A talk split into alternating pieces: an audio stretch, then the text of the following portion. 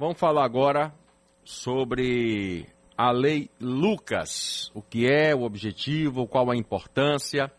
A Lei Lucas é um passo importante sobre segurança do trabalho. Ela diz que qualquer profissional da educação precisa ter no currículo capacitação de primeiros socorros, uma vez que ela é uma atividade importante no atendimento inicial de pessoas até a chegada da ajuda especializada. E hoje nós estamos recebendo aqui nos estúdios o bombeiro resgatista instrutor PHTLS, cuja sigla é Pré-Hospital Trauma Life Support. Igor Saldanha, que vai falar sobre a Lei Lucas, o que é o objetivo e qual é a importância. Muito bom dia, Lucas, tudo bem? Bom dia, bom dia, Calil. Bom dia, Pedro. Bom dia, Varela. Bom dia a todos que estão nos vendo, nos ouvindo agora no Balanço Geral. É, primeiramente, agradecer a todos vocês pela oportunidade e dizer assim: quantos Lucas ainda vamos permitir vir a óbito para que nós possamos despertar a consciência de que as pessoas precisam ter acesso ao conhecimento de primeiros socorros? O que, que estabelece a Lei Lucas? A Lei Lucas começou infelizmente pelo óbito né, do Lucas, o Lucas Zamorra, uma criança de 10 anos lá em São Paulo, que dentro de uma atividade escolar, ele engasgou com um pedaço de cachorro quente, uma salsicha.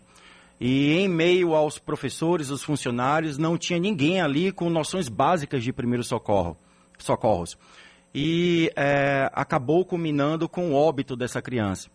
E a Alessandra Zamorra, mãe deste aluno, ela juntamente com a irmã, com a tia do Lucas, elas tiveram algo é, surpreendente. Né? Elas converteram a dor, o luto, sem deixar de vivê-los, claro, em atitude, em ação.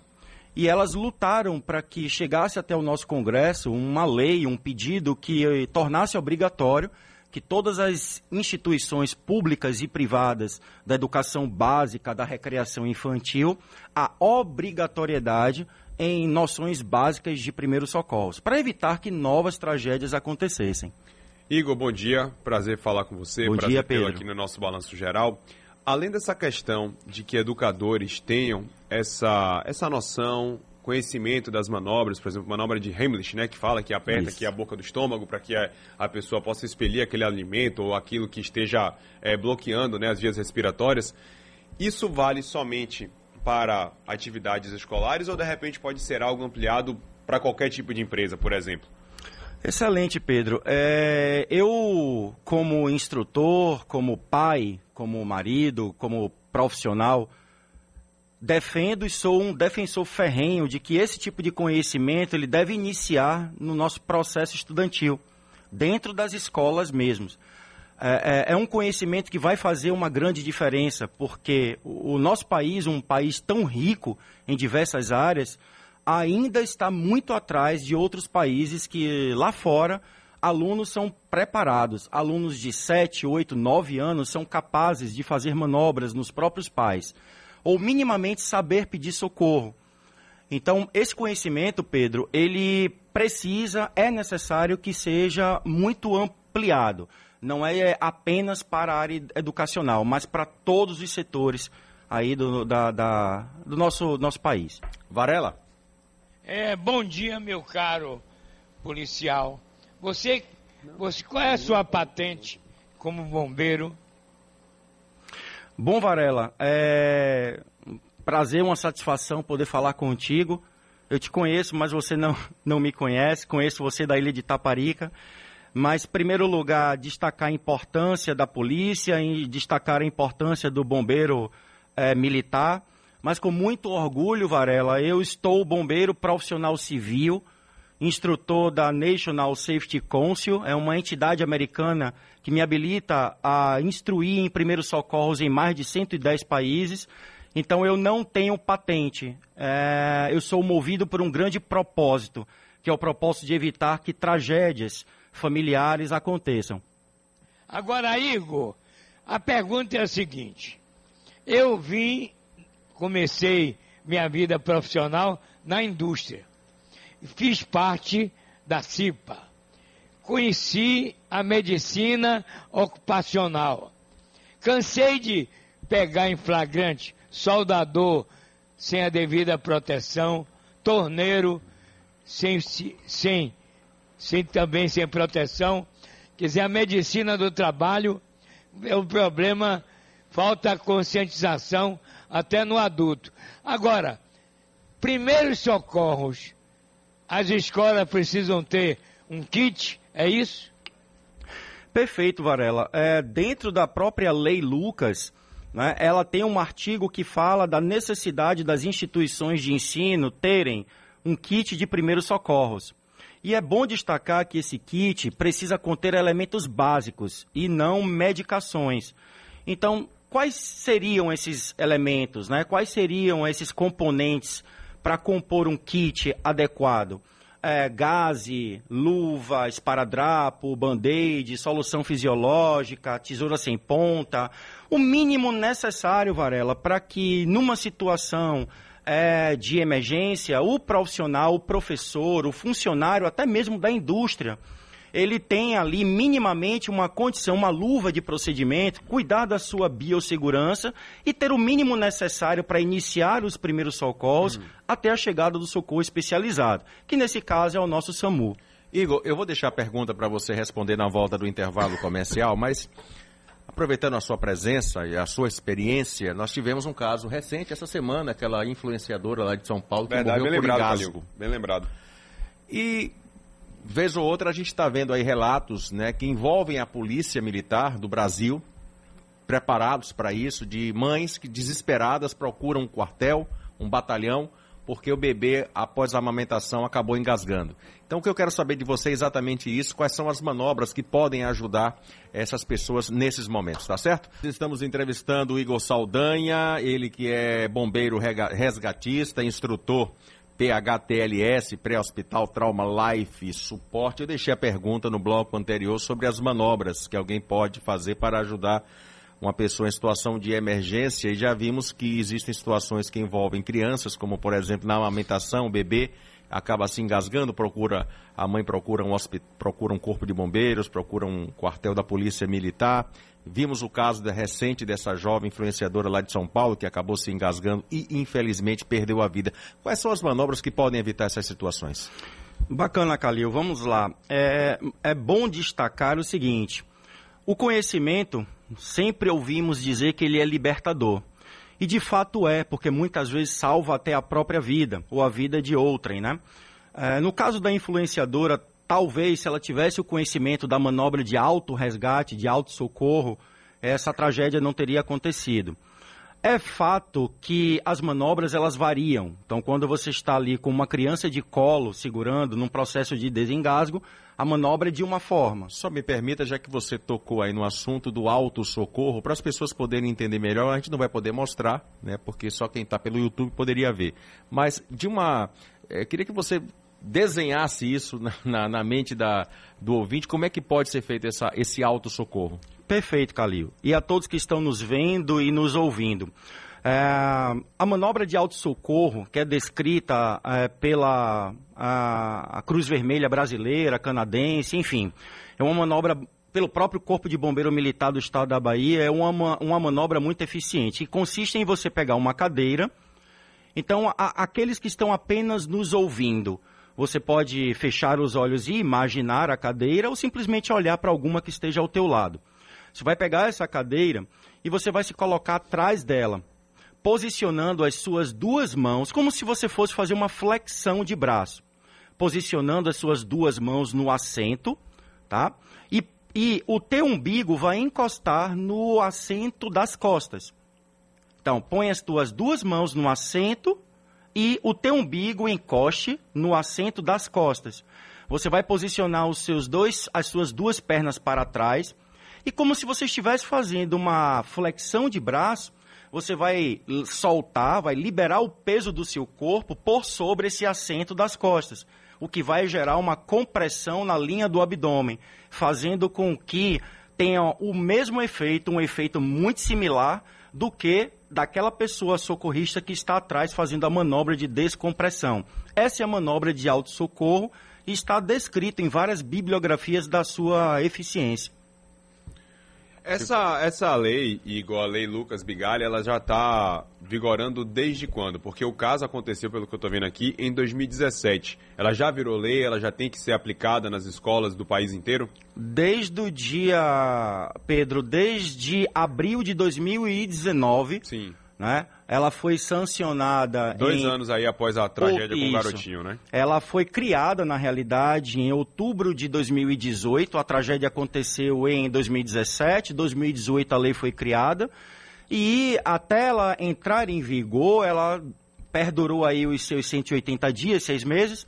E a partir de abril de 2019 ela se tornou lei e, e ela precisa ser cumprida. Agora, Igor, o que não fazer quando uma pessoa estiver engasgando? Perfeito. Essa é uma pergunta que dentro dos meus treinamentos é muito comum. Muitas pessoas pensam em, num um processo de engasgo, é, dar soco nas costas. É, é engraçado que acha que é gente que faz brincadeira, né? Tá começando a tossir, tossir, vem alguém de lá e dá-lhe um tapaço Dá-lhe nas ta- costas. é, dá, É. dá uma verdadeira marretada nas costas. Uma outra, um, que é muito comum, pedir para as pessoas colocarem os braços para cima. E eu sempre brinco, né, de uma forma lúdica nos treinamentos, que você elevar os braços, ou seja, erguer os dois braços para cima, é um pedido de socorro ao Criador, mas que efetivamente não desengasga nada. Não resolve nada. Não resolve absolutamente nada. É, a- a- o tapa nas costas, que na realidade, pessoal, que é, a todos que estão nos vendo e nos ouvindo, entenda tapa nas costas, golpes leves no centro das costas para ajudar, através da vibração desse alimento, desse líquido, se deslocar. Então ele é até válido. O próprio protocolo europeu ele traz que você pode fazer cinco compressões no abdômen e cinco golpes nas costas intercalando. Então, peraí, o golpe nas costas ele não é todo errado. Você só precisa saber como fazer. Exatamente. E tem gente que chega tem a que dar um fazer, tapa por de mão exemplo, aberta. Por exemplo, você não vai fazer aquela a manobra como eu eu não consigo gravar. Manobra de Heimlich. Essa manobra você não vai fazer no bebê, por exemplo, que está engasgado. Vai fazer? Perfeito. feito? Não, no bebê não. Toda criança que é de colo, toda criança que você precisa segurá-la, você jamais irá fazer essa manobra. Então, é, e, é, e é interessante que isso, isso seja dito que numa estação de socorro, quando você liga para um 92, o SAMU ele está muito bem preparado e instruído para dar todas as orientações por telefone para aquele pai, para aquela mãe que está vivenciando aquele revés naquele momento. Então, para um bebê, para uma criança de colo, recomenda-se que você coloque ela no braço, né, segurando o queixinho, com o corpo dela deitado por sobre o seu antebraço, a cabeça ligeiramente voltada para baixo, e você vai dar cinco golpes nas regiões das costas, né? E depois disso você vira ela e faz cinco compressões no centro do peitinho dosando a força e sempre, sempre observando a boca para verificar se aquele objeto que estava obstruído ele começa a aparecer. Uma vez que ele aparece, você consegue pinçá-lo com o seu próprio dedo, né, fazendo aqui usando o polegar e o indicador como um formato de pinça, retirando aquele objeto. Caso não consiga, você vai repetir o procedimento até ele desengasgar. Pedro até já te fez a pergunta aí sobre o que não fazer. E aí, em cima disso eu vou te fazer essa pergunta. É, eu conheço um caso, por exemplo, de uma pessoa que se engasgou com uma bola de gude e a mãe, no desespero, sem um conhecimento técnico, enfiou a mão dentro da garganta da criança para retirar a bola de gude. Esse procedimento ele pode ser feito ou, ou jamais pode ocorrer? Perfeito, Calil. Existem casos e casos. E quando você traz esse exemplo da bola de gude, sempre me remete a uma observação importante para as mães que preparam os lanches para suas crianças antes de irem para a escola. Existem frutas que têm o mesmo formato, mas Uva, eu vou, vou- vou falar sobre elas daqui a pouquinho. A questão da gude, nesse caso em especial, a mãe ela utilizou o próprio instinto para desobstruir. Qual que é o risco disso? O risco é uma pessoa que tenta introduzir a mão na boca de uma criança, ela pode tanto retirar quanto empurrar mais ainda aquele objeto. Então, o indicado é que ela realizasse a manobra de descompressão e dentro, após essa manobra, ela tentasse retirar de forma mais segura. Que bom que deu certo. Então, é, a- é sempre par- devemos sempre partir pelo pressuposto de seguir primeiro a manobra, depois buscar pinçar. A não ser, Calil, que o objeto esteja muito aparente e de fácil remoção. Aí tudo bem. É, no caso das mães que preparam lanches, mães, cuidado com frutas redondas, circulares, uva, damasco, é, ovinho de codorna, toda aquela fruta que possa gerar um engasgo. É sempre recomendado que você fatie essa fruta em quatro partes, para que a criança, quando for comer, ela não corra o risco de desengasgar. Então, a Calil, Pedro, Varela, todos que estão nos vendo e ouvindo, a prevenção, ela sempre será melhor do que a correção. Varela. Bom, Igor, preste atenção no que eu vou falar. Milhares de escolas da rede municipal, milhares da rede estadual, todas têm a obrigação de cumprir a lei Lucas? Sim ou não? Perfeito, Varela. A resposta é sim.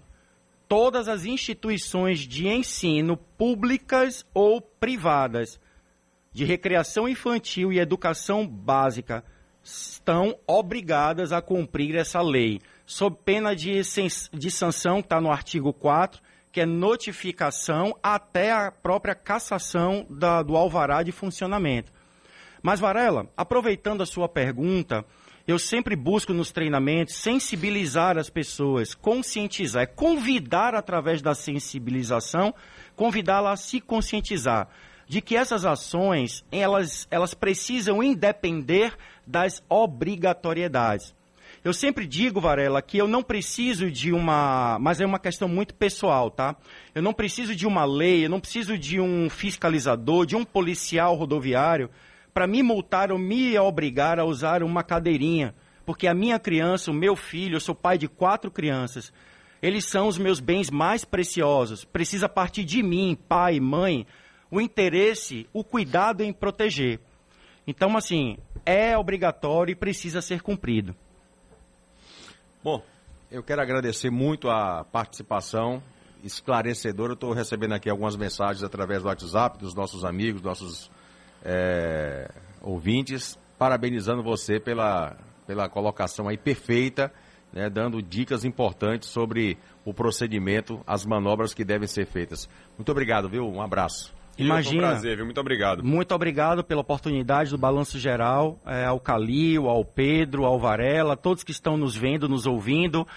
Muito obrigado a vocês, vocês têm um dia maravilhoso.